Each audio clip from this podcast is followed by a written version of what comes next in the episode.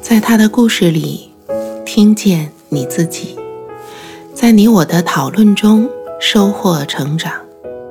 嗨，你好，我是陈芷妍。今天我想和你聊的主题是忍受。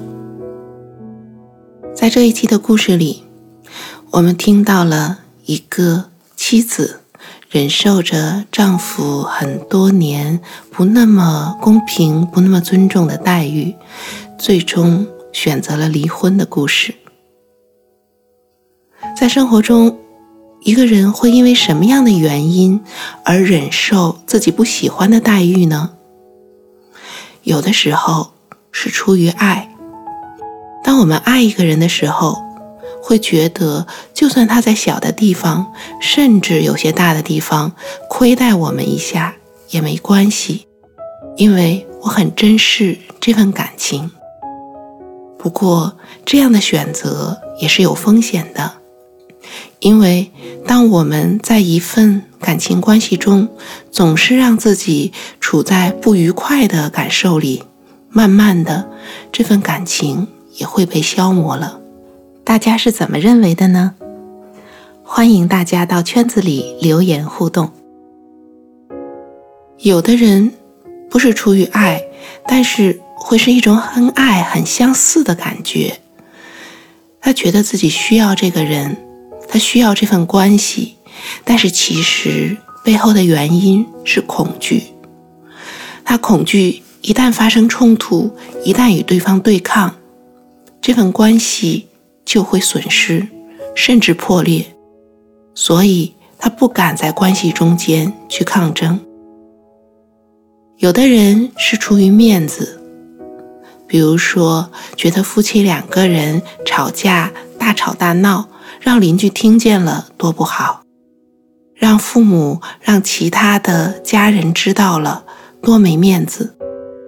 出于这种对社交形象的维护，所以总想要回避冲突，假装一切都风平浪静。还有的时候，人会出于道德上面的考虑而选择忍受。故事里的贤芳，在丈夫王承信。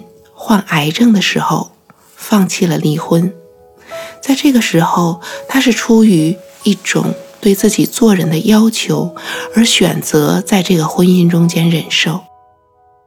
他所失去的，在那一刻是生活上更加多的自由，而他所得到的，是满足了自己对做人方面的一些要求。在一个关系中间，默默忍受的一方，就是力量更小、地位更低的一方吗？未见得。在人际关系，特别是婚姻关系中，有一层是表面我们看到的现象，还有一层是底层真实的故事。水能载舟，亦能覆舟。水。是柔和的、不争上位的东西，就像婚姻里默默承载着许多的那个人。但是漂浮在水上的船，是否能够稳定的停留在这里，还是会颠簸起伏不定？是否最终会倾斜，都取决于水是否会继续承载它。所以在一份关系里默默忍受的那个人，其实掌握了破局的力量。也就是说，当这个人不愿意再忍受的时候，就是这份关系必须要做出调整的时候。那个在关系里看起来高高在上、发号施令的人。如果失去了一个对象去承载他的这些命令，甚至脾气，那么他就无法再维持一份关系，这份关系也就要解体了。所以，我们不要轻视在关系中间默默忍受的那个人，他的忍受决定了他其实有很多隐藏的力量。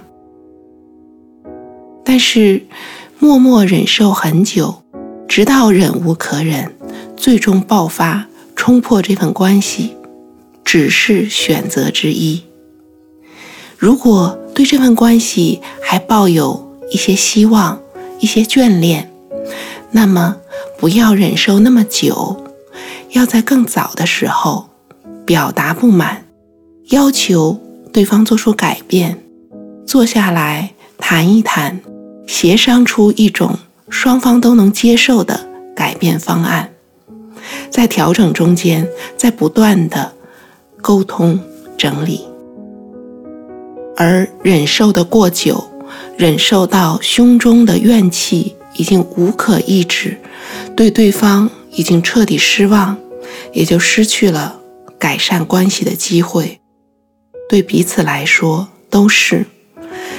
那个仿佛高高在上的人，可能很长时间都没有注意到自己是多么需要对方，对方为自己付出了多少。